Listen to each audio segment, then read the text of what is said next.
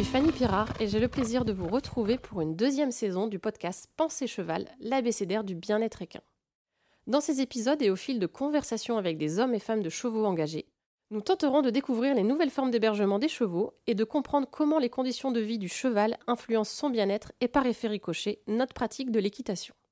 Repenser les structures équestres pour améliorer le confort des chevaux et celui des utilisateurs, voilà l'enjeu auquel nous souhaitons répondre.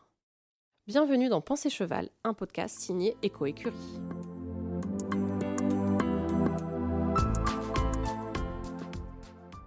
Aujourd'hui, nous sommes euh, chez Édouard et Claire à l'occasion de la journée Eco-Équipe Day. Édouard est gérant et fondateur de la société Équipe, située à Beaurevoir, dans la région des Hauts-de-France. Bonjour Édouard. Bonjour Victoria. Merci de nous recevoir. Avant de parler de Équipe, est-ce que tu peux te présenter pour ceux qui ne te connaissent pas? Quel est ton parcours dans le milieu équestre? Euh, bien, bonjour à tous. Après un bac euh, agricole, un BTS, euh, je, fais une formation au Haras de la Sens en équitation éthologique. Il n'y a que la relation cheval, moi, qui m'intéressait. Et donc, c'était là le temple de l'équitation éthologique. Euh, j'ai eu la chance de faire un parcours assez euh, assez important puisqu'il y avait deux ans, dont un an aux États-Unis dans le Montana, en, part, en partenariat donc dans, un ranch. J'ai pu découvrir des chevaux justement dans un système un peu plus extensif, des chevaux euh, qui vivaient à, l'extérieur en troupeau, etc. Puis aussi une manière d'appréhender le cheval, euh, de, l'éduquer et puis après de l'utiliser dans une équitation de travail. Euh, à mon retour des, des États-Unis, j'ai été embauché au Haras de la Sens encore pendant deux ans, donc pour faire beaucoup de formations, des stages euh, rééducation des chevaux, débourrage, etc., démonstration. Euh, j'ai toujours une fibre pour le euh, bah, tout ce qui était machinisme aussi, agricole, etc. Et puis bah, un petit peu la construction et choses comme ça. Donc j'avais dans le coin de ma tête quand même toujours envie de, construire des choses. Donc pour mon, mon parcours s'est tourné après sur à la fois de la formation et aussi de l'équipement d'écurie. Et aujourd'hui, bah, j'ai développé cette société qui marche bien et on aura peut-être l'occasion d'en reparler tout ce qu'on fait dedans. Ouais. Complètement. Euh, Est-ce que du coup tu peux nous préciser un petit peu ce que tu as apporté la sens vraiment euh, dans ton équitation et par rapport à ta vision du cheval? Bah, je m'aperçois aujourd'hui que avoir fait ce, ce, cursus assez tôt dans ma vie euh, me met en décalage. Euh, J'ai vraiment une autre vision des, des chevaux par rapport à ce qu'on dit l'équitation classique, l'équitation européenne, où on prend les chevaux, on va quand même assez rapidement vers l'équitation et la compétition, et euh, nous, on était beaucoup dans le, euh, l'éducation et les fondations avant d'utiliser le cheval. On met vraiment des bonnes bases solides. Et cette équitation de travail fait qu'on a besoin de, bah, de tourner un lasso, de laisser son cheval sans qu'il bouge, qu'il monte dans la remorque sans poser de questions. Enfin, c'est impensable qu'on puisse pas euh, faire du lasso avec un cheval, etc. Donc, euh, euh, disons que j'ai un, ouais, un décalage par rapport à ça qui m'aide énormément sur euh, à comment je perçois les chevaux. Et les gens viennent justement chercher cette euh, cette différence sur bah voilà j'aimerais bien que mon cheval soit un peu plus euh, euh, sécurisant j'ai envie de dire un bon cheval de famille et comment je peux faire. Et les gens viennent pour ça. Donc j'ai cette approche là avec les chevaux et aussi cette gestion des troupeaux puisque nous, bah, aux États-Unis, on rentrait 40 chevaux le matin, on était à cheval, on rentrait les chevaux, on les mettait dans un parc ensemble, on a toujours géré des troupeaux. On les travaillait, on débourrait euh, 12 chevaux ensemble, on les lâchait, on les bougeait. Donc cette notion de gérer des groupes de chevaux, c'est un peu aussi différent en France où on va mettre vraiment du box, on va surtout faut surtout pas qu'ils se touchent, on va leur mettre des guêtres euh, de haut en bas. Et donc bah ça, ça c'est une ouverture d'esprit énorme. Ok, super. Euh, et bien du coup, revenons à équipe, dont tu as déjà un peu parlé. Euh, Est-ce que tu peux nous parler de l'activité de l'entreprise et comment t'es venue l'idée surtout de, de te lancer dans cette aventure? Ah, c'est venu petit à petit. Hein. Euh, après, j'ai le, le, cerveau temps en temps qui, boue un peu trop, donc faut gérer ça. Et euh, bah, il y a des idées qui arrivent et j'ai envie de faire mes idées. Euh, j'ai envie de faire de la soudure, de, de l'atelier, donc euh, je vois qu'il y a des herses, il n'y a pas toujours ce qu'il faut sur le marché, donc je dis tiens, je, je suis fou, j'ai envie de créer une herse, quoi. Et donc des fois, on se moquait un peu de moi, et puis maintenant, on en vend 100 par an. Et, euh, donc ça, c'est assez excitant de partir sur ces projets-là, parce qu'il faut du matériel, il faut plein de choses. Euh, après, bah voilà, j'ai des besoins pour mes propres chevaux aussi, donc je me dis que les clients, ils ont ces mêmes besoins. Donc mes propres chevaux, bah moi, j'ai pas envie qu'il y ait de la main d'œuvre euh, trois heures par jour que pour quatre chevaux. Bah donc je fais ce système comme ça, les mettre dehors. Bah il faut stabiliser. Comment faire? Si j'arrive à le faire pour moi, est-ce que je peux le faire pour d'abord un petit client, puis un plus gros? Et euh, il faut du matériel, quel type de matériel, donc on va investir, on va réfléchir à tout ça. Donc ça c'est assez excitant de développer ce côté entreprise. Et c'est vrai que je retrouverai pas ça quand je débourrais des chevaux. Bah, j'ai fait euh, plusieurs centaines de chevaux et euh, bon, c'était pas la même chose parce que c'est tous les, chevaux sont différents. Mais au final, j'étais seul avec mes 15 box. Je voyais les clients une fois de temps en temps et j'ai beaucoup de débourrage, rééducation et il y avait un côté frustration et euh, j'avais besoin de, de développer un peu plus ce, ce business et ces compétences-là, quoi. Super. Euh, tu nous as parlé du coup de, stabilisation dans les, aménagements pour tes chevaux. Euh, si on étend un petit peu plus la partie aménagement équestre, qu'est-ce que tu proposes vraiment toi et dans quel but du coup? Ah donc euh, je ne sais pas si c'est une chance ou une opportunité, mais euh, j'arrive dans une période en fait, c'est un peu comme l'équitation éthologique. Moi j'ai commencé, c'est l'anniversaire en septembre 2024. Je suis rentré en septembre 2004 au Haras de la Sens. Donc, ça fait 20 ans ce mois-ci. Euh, et là, euh, c'est un peu pareil pour la stabilisation des sols, où en Allemagne ils étaient précurseurs là-dedans. Je ne sais pas depuis combien de temps c'est lancé, mais je pense que ça fait quand même maintenant un moment. C'était quelques personnes dans un coin qui faisaient ça. Et là, aujourd'hui, on est en plein dans le, le, gros boom où euh, les gens aujourd'hui ont envie justement de partir dans ces transformations d'écurie. Donc pour nous, c'est une grosse opportunité puisqu'on a moins à convaincre les gens. Euh, on a simplement à leur donner le numéro de téléphone du client qu'on vient de finir. Ils s'appellent entre eux et ils disent oui, euh, c'est bon, c'est top, ça marche bien, j'ai gagné du temps, mes chevaux sont bien, ça se passe bien. Enlever un petit peu les doutes et, les craintes. Et c'est vrai qu'aujourd'hui, bon bah, souvent je dis le cheval est un animal de troupeau. Imaginez que les moutons, on les parque un par un dans, des boîtes, dans des cases. Euh, forcément, vous voyez pas ça. C'est pas possible de dire un mouton, je vais le mettre dans un box. Et bah, les chevaux, ils ont besoin de ce côté troupeau. Et donc, bah, remettons-les en, liberté, surtout pour 95% des chevaux qui existent, qui font pas de la compétition 5 étoiles. ils peuvent tout à fait vivre dans ces, dans ces dispositions-là. Au contraire, il faut leur proposer ça. Friend, Food and Freedom, les trois F. Euh, pour qu'il puisse justement avoir ses besoins, besoins primaires. Euh, et donc voilà, nous on est à fond là-dedans. Donc effectivement, je suis un peu long. Euh, on a besoin justement de mettre les chevaux dehors. Aux États-Unis, il fait ultra sec, euh, donc il n'y a pas de problème. On met ça dans, dehors. Ici, dans, surtout dans le nord, si on n'a pas de, de, stabilisation des sols pour tous les, les longs mois d'hiver, euh, au moins six mois de l'année, eh ben on peut pas puisque les chevaux vont être dans la boue. Ça va euh, induire tout un tas de problèmes. Problème de peau pour les chevaux, problème de, de blessures et puis problème de, de, confort pour les gens. on peut plus accéder au, au paddock l'hiver ou mettre du foin, etc. C'est trop trop boueux, trop dangereux. Donc euh, obligé de stabiliser les sols, et c'est un assez long processus. Et au final, ça coûte pas plus cher qu'une écurie euh, traditionnelle, mais ça demande aussi quand même une réflexion d'investissement. Super. Et donc du coup, est-ce que tu peux nous parler un peu des solutions que tu proposes pour la stabilisation euh, de ces sols? Bah donc nous déjà on va chez les gens, euh, on va chez le client et on prend déjà un peu la température, on une vision globale de, de l'écurie pour voir quel type de bâtiment on pourrait utiliser par rapport à, ce qu'ils ont déjà. Il est hors de question à chaque fois de partir d'une page blanche. Euh, on va éventuellement, là je, pense, je pensais à une cliente, on a démonté tous les box. On a gardé un tiers pour faire salle de soins sellerie, et puis deux tiers, on a tout enlevé. Ça fait une grande aire de, une grande aire paillée. Donc les chevaux ont un besoin de, de bah, d'aller se reposer, se rouler dans la paille, euh, dormir là, se mettre à l'abri euh, forcément euh, du vent, de la pluie. Et puis bah après, ils vont des aires de circulation. C'est là qu'intervient la stabilisation. On a besoin d'enlever la terre qui va nous gêner, la terre végétale, qui va pas pouvoir porter, qui va être trop trop boueuse après. Donc on enlève cette terre végétale. On va mettre une couche de cailloux suffisante nivelé, compacté avec la pente euh, qui va bien pour pouvoir euh, emmener les eaux quelque part. Euh, et puis on va mettre ensuite les dalles qu'on remplira avec un sable drainant.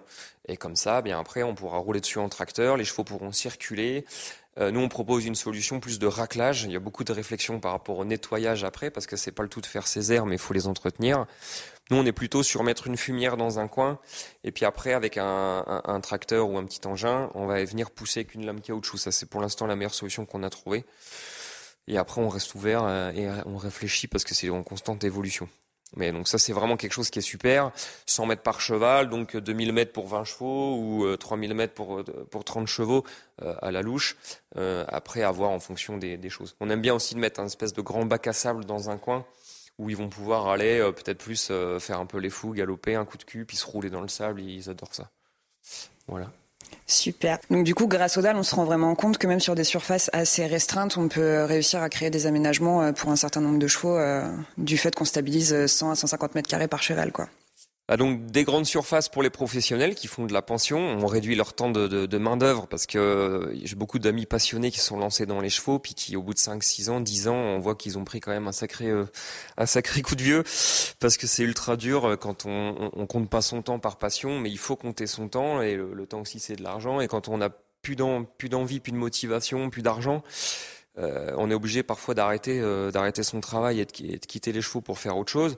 Euh, nous, on arrive justement à inverser la tendance et donc à, mettre une heure, une heure et demie de boulot par jour pour une écurie de 20 chevaux. et encore, là, on a une, amie cliente qui vient ici tout le week-end. Elle dit bah, j'ai fait mes chevaux avant de venir, je les referai lundi et ce sera parfait, quoi. Donc évidemment, il y a de la surveillance qu'elle va déléguer, mais ça, c'est très important qu'il y ait moins de, de main-d'œuvre, donc plus de temps pour donner des cours, pour s'occuper des chevaux, pour faire autre chose, euh, du temps concret, du temps intéressant euh, avec les chevaux. Et notre autre clientèle très importante aussi, bah, c'est j'ai deux chevaux à la maison avec un poney. Euh, je travaille à 8 heures le matin, à 7 heures le matin jusqu'au soir, euh, eh bien on leur aménage justement derrière le box, on va faire une cour stabilisée qui pourra donner accès à un paddock en herbe, et puis on réfléchit à cette solution de foin toute la journée, euh, et les clôtures, etc. Donc, euh, et ça c'est très important aussi. Énormément de gens maintenant bah, mettent des chevaux à la maison, et après, ils téléphonent. Surtout après le premier hiver. Donc là, on, on intervient. Et puis, euh, mais bon, c'est un projet qu'il faut, faut quand même réfléchir. Et euh, je, je, préviens dans ce podcast, j'en profite pour prévenir les gens que si vous avez passé un mauvais hiver, euh, appelez-nous pendant l'hiver pour que l'été d'après, on puisse intervenir pour les travaux à partir de mars, avril jusqu'à septembre. Après, c'est trop tard. Mm. souvent, les gens appellent en novembre ou en janvier, mais c'est pas là qu'on fait les travaux. Super. Et donc du coup, tu travailles vraiment avec des particuliers et des professionnels. Euh, Est-ce que tu ressens une différence du coup dans les demandes par rapport à tout ce qui est euh, lié au bien-être du cheval? Parce que ça, c'est vraiment euh, en, pleine évolution. Est-ce que tu ressens une différence euh, avec les années dans, dans, le type de demande en fait et d'aménagement euh, pour les chevaux? Là, on est en train de finir chez Anne-Christine Backhoff euh, au Chilles-Orchy, euh, donc dans, le nord, donc un, poney club centre équestre. Et là, clairement, elle a déjà des places pour ses chevaux euh, et ses poneys. Et en fait, elle crée des places à l'extérieur. Et c'est bah, un coût pour elle qui va pas forcément pour le coup là être rentabilisé puisque bah, c'est pas des pensions qui vont tomber en plus. C'était déjà des poneys qui lui appartiennent. Mais en réalité, elle le fait vraiment pour le bien-être de ses chevaux, de ses poneys, qui sont en plus euh, eh bah, peut-être plus faciles à gérer aussi quand on les met dans le manège avec les débutants, parce que les poneys se connaissent bien, donc ils vont pas se battre euh, euh, ou éventuellement se défouler et courir partout. On sait que les chevaux après sont bien dans leur tête, et sont normaux quoi. Hmm. Ils sont pas déréglés par le box qui va les bloquer, où les chevaux pourront pas marcher, pourront pas avoir de, li de lien social, éventuellement la nourriture aussi plus compliquée, donc c'est du gagnant-gagnant pour tout le monde, mais il y a un vrai, une, il y a une vraie demande pour les, pas tous, mais euh, il y a une vraie demande pour les centres équestres euh, qui vont justement vers ce bien-être euh, animal. beaucoup pour les particuliers, les propriétaires de chevaux, ça c'est sûr, qui aujourd'hui première question qu'ils demandent quand ils rentrent dans une écurie de propriétaire, est-ce que vous avez des paddocks? Combien de temps je peux mettre mon cheval dehors? Donc ça, ça nous aide beaucoup dans, là-dedans. Donc les professionnels, forcément, s'y mettent. Mais le, il y a vraiment des gens qui ont des écuries et qui font qui font tout pour leurs chevaux et ça, ça fait plaisir. Super. Euh, dans ta présentation, tu nous as parlé d'une partie euh, formation. Est-ce que juste tu peux nous dire sur quelles thématiques euh, elles sont basées et quel est le programme que tu proposes par rapport à ces formations? Donc cette équitation éthologique, horsemanship aux États-Unis, quelque chose qui est très courant là-bas. Ici, c'est un peu bizarre. Même le mot équitation éthologique est pas plein de gens disent ah vous êtes éthologue, vous faites de l'éthologie, donc ça c'est une science. Un éthologue c'est un scientifique, ils ont des doctorats et tout ça, donc ça c'est pas du tout mon cas. Équitation éthologique, donc c'est euh, sur la base de l'étude du comportement du cheval, on, essaie de, comprendre la théorie d'apprentissage et utiliser ça pour ensuite faire de, l'équitation. Euh, vous avez les cinq savoirs d'équitation éthologique pour le commun des mortels, comme on pourrait passer sept galops quand on va dans un club hippique. Vous allez passer cinq savoirs d'équitation éthologique. Les moniteurs euh, qui ont un BPGEPS, eh bien, ils ont envie aujourd'hui justement d'enseigner cette équitation éthologique qui n'était pas euh, en cours dans leur formation de BPGEPS euh, simple. Et donc, après le BPGEPS, ils viennent chez nous et ils peuvent passer un brevet fédéral d'équitation éthologique. Il y a deux niveaux, le 1 et le 2, pour qu'ils puissent après bah, enseigner et valider les savoirs d'équitation éthologique à leurs élèves et ça leur apporte surtout beaucoup d'expérience, de, connaissances. Ils viennent donc euh, se former euh, ici à la maison, euh, chez Équipe à Beaurevoir dans l'Aisne. euh, sur un parcours de, par exemple, euh, les premiers savoirs, donc on les forme au savoir, puis au BF. C'est souvent les lundis, c'est le meilleur jour qu'on ait trouvé pour les professionnels. Et sur plusieurs lundis, pendant plusieurs mois, ils apportent des chevaux. Et avec ces chevaux, souvent ils apportent pas toujours le plus simple, on leur donne des solutions et ils apprennent justement à éduquer leurs chevaux, à les rendre vraiment plus euh, plus pratiques. Et puis surtout que le, cheval, bah, c'est un vrai plaisir quand il comprend ce, qu'on lui demande. Bah là, ça devient vraiment une complicité. Les gens cherchent cette complicité, mais comment l'obtenir? Euh, Souvent, l'anthropomorphisme nous pousse à vouloir l'acheter avec une carotte ou lui faire des, tap-tap, des gratte-gratte, et puis on ne sait pas trop trop euh, comment prendre cette bête-là. Et en fait, on apprend vraiment les bases de ce qui est un, cheval de ce qui est une proie, ce qui est un herbivore, et on part de, cette base-là et comment justement gérer cet animal pour ensuite après l'utiliser. Super. En arrivant, on a pu voir euh, que tu avais beaucoup d'aménagements extérieurs, euh, notamment pour le Mountain Trail. est-ce que tu peux nous en dire davantage en quoi ça consiste et est-ce que surtout tout le monde peut s'y mettre? Alors tout le monde peut s'y mettre, bien sûr, on vous encourage. Il y a du succès, on est toujours assez complet, ça fait plaisir. Les gens découvrent cette euh, discipline qui vient encore une fois des États-Unis. Ce qui m'a intéressé, c'est la variété des obstacles qu'on peut proposer aux chevaux. Ce qui m'a intéressé, c'est qu'on peut faire une partie au sol et une partie montée. Donc vous avez des gens qui viennent avec des chevaux de deux ans euh, pour justement bah, leur apprendre à appréhender euh, un pont en bois, marcher dans l'eau, passer au-dessus des branches et des troncs d'arbres, dans un fossé, que sais-je. Euh, moult obstacles à, franchir. Moi, c'est à la suite de cette équitation éthologique ou ensuite, quand vous avez des bases avec votre cheval, vous avez des codes on va aller se tester. Donc euh, classiquement, on avait une barre par terre, un petit croisillon, on avait un bidet dans le manège, euh, trois bidons, on essayait de sauter. Et euh, bah, ça s'arrêtait un peu là, où il fallait se gratter la tête pour beaucoup de choses. Il y a l'équifile d'une part, qui est un concours comme ça d'équitation éthologique, où vraiment ils ont beaucoup d'imagination. Mais moi, j'avais vu ce mountain trail qui est des obstacles naturels. C'est que le bois, de la pierre, de la terre, de l'eau. Il n'y a pas de feu. Mais euh, voilà, il n'y a pas de plastique, il n'y a pas de frites, il n'y a pas de, de bâches, etc. Donc c'est vraiment le chemin de montagne, le chemin de randonnée où d'un seul coup, bah, on aurait un pont, un fossé, un trou, de l'eau, et euh, on doit vraiment euh, négocier avec son cheval. Ça m'intéresse pas quand les chevaux disent oui, c'est sympa, mais moi j'aime bien quand ils posent des questions et qu'ils disent bah j'ai pas envie d'y aller, ou j'aime pas, ou j'ai peur, ou bah tiens j'ai appris à tirer, faire demi-tour, partir à fond. Bah, les gens viennent avec leurs chevaux et moi, je les aide justement à dire au cheval, ben, change d'idée. Tu as cette idée éventuellement de reculer, de tirer, d'aller contre, de pousser, euh, d'être parfois dangereux. Et je vais t'apprendre à avoir cette gymnastique d'esprit, de pouvoir changer d'idée. Parce qu'à tout moment de, votre vie avec les chevaux, vous allez avoir un chien qui aboie, une moissonneuse batteuse, peu importe. Et il va falloir convaincre le cheval que vous êtes la, solution et vous êtes le guide. et euh, ça, c'est le plus important. Donc voilà ce qu'on propose, Mountain Trail le dimanche, vous pouvez réserver en ligne, chez moi et chez d'autres, hein, parce que les moniteurs viennent se former à la maison et souvent ils repartent avec les cotes des obstacles et ils se font un horse park, c'est comme ça que ça s'appelle, euh, chez eux. Et moi j'encourage tout le monde à faire des stages d'équitation éthologique, à faire du Mountain Trail. C'est pas moi qui vais tirer la couverture vers moi en disant faut venir que chez moi. Il faut développer tout ça et plus on est de fous, plus on rit et en tout cas, c'est très sympa. Je suis pas trop la compétition. Je suis pas un gars de, compétition. J'aime bien éduquer les chevaux, former les gens, m'amuser sur le terrain. Et donc après, ceux qui veulent faire du, du haut niveau dans le mountain trail, il y a plein d'autres gens qui font ça mieux que moi. Ok. Euh, mais du coup, entre euh, équipe, euh, la formation, etc., tu dois quand même avoir une grande équipe qui travaille avec toi.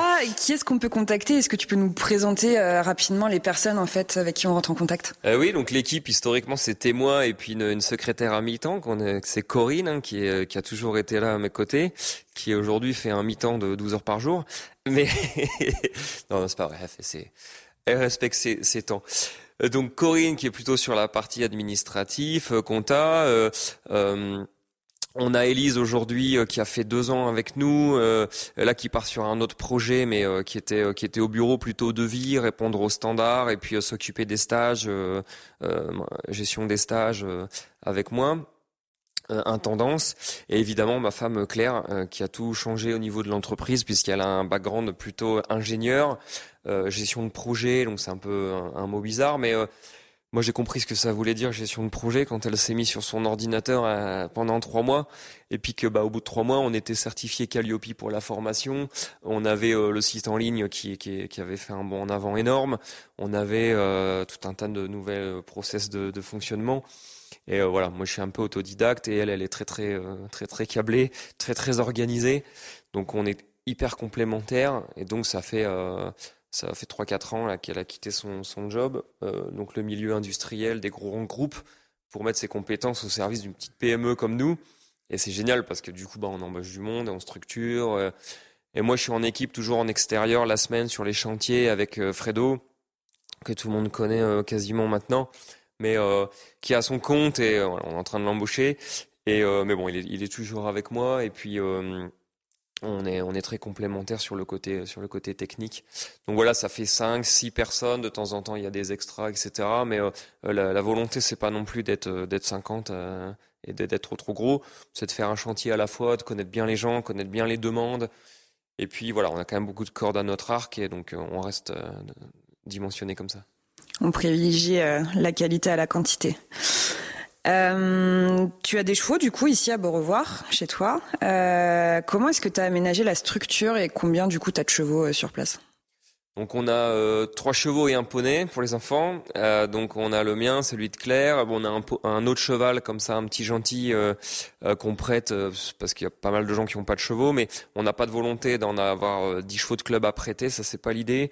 les gens viennent vraiment avec leurs chevaux. Comme ça, on s'occupe de couple homme-cheval. Ils ont chez eux des, chevaux et nous on les aide on les aide. Donc pour quatre chevaux, bah, on a 400 mètres carrés de, de dalle éco-raster qu'on a installé euh, avec des clôtures. On a un système de foin qu'on avait à volonté. Là, on a installé un nouveau euh, râtelier à foin qu'on teste qui s'ouvre et qui se ferme tout seul. Donc sur des sessions de je sais plus c'est tous les 20 minutes ou 10-15 fois par jour, il s'ouvre il se ferme. Euh, en fait, on s'est aperçu en observant là que ça donnait d'autres idées les chevaux, euh, au lieu de manger tout le temps, ça se ferme. Bah tiens, on va aller se gratter, on va aller se reposer, on va faire un tour.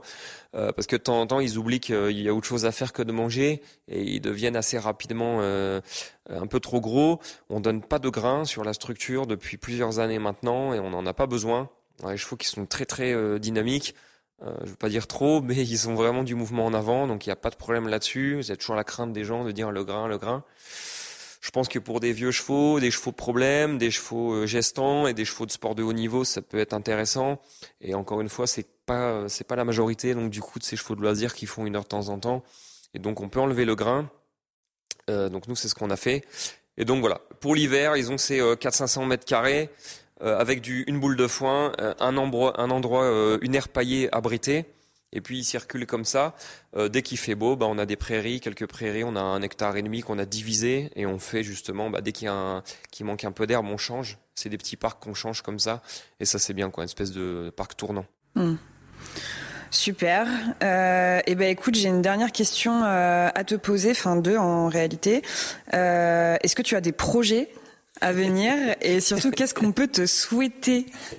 À me souhaiter que ça continue comme ça parce que le téléphone fait que de sonner et puis euh, on est toujours euh, toujours ravis. Des projets, j'en ai plein. Euh, et j'aime bien le faire comme ça au lieu, au lieu de le dire. Mais bon, j'ai mon un de mes rêves. J'ai la chance de pouvoir les faire tous mes rêves à chaque fois. Bon, déjà mes rêves c'est pas d'aller sur la lune en général, donc je vous dis si vous voulez réaliser vos rêves, faites pas des rêves trop compliqués. Mais euh, moi j'adore ces équitations de travail, euh, plutôt le travail du ranch, qui dit ranch dit vache, et je veux avoir 10-15 vaches euh, ici dans un petit parc, soit en prêt, soit euh, soit tout le temps. Donc j'ai besoin d'organiser un petit peu ça, mais on va avoir bientôt des vaches qui vont rentrer dans le manège et commencer pareil dans la même que le mountain trail, c'est-à-dire que ce qui m'intéresse c'est le début. Donc habituer les chevaux aux vaches, et puis que tu viennes avec ton frison et ton fjord ou ton cheval de, de CSO ou de dressage, eh bien, on va le mettre un peu derrière les vaches, on va lui apprendre à bouger les épaules, à avoir confiance dans le cavalier, etc. Et euh, ça, ça va aider, quoi. Et après, il y a tout le travail du lasso, il y a, il a pas mal de, de disciplines, il y a pas mal de choses à faire avec ça. Mais euh, ouais, c'est un truc qui va vraiment me motiver et faire un petit peu plus de stages dans, dans ce sens-là. Eh ben, écoute, on te souhaite euh, de réussir euh, sur ce beau projet. Merci beaucoup, Edouard, de nous avoir reçus. Merci de m'avoir interviewé, au plaisir. Continuez comme ça, c'est top ce que vous faites. Merci beaucoup. Pour en savoir plus sur EcoÉcurie, concepteur d'écuries actives et sol équestre, suivez-nous sur les réseaux sociaux et découvrez nos solutions innovantes pour repenser vos structures.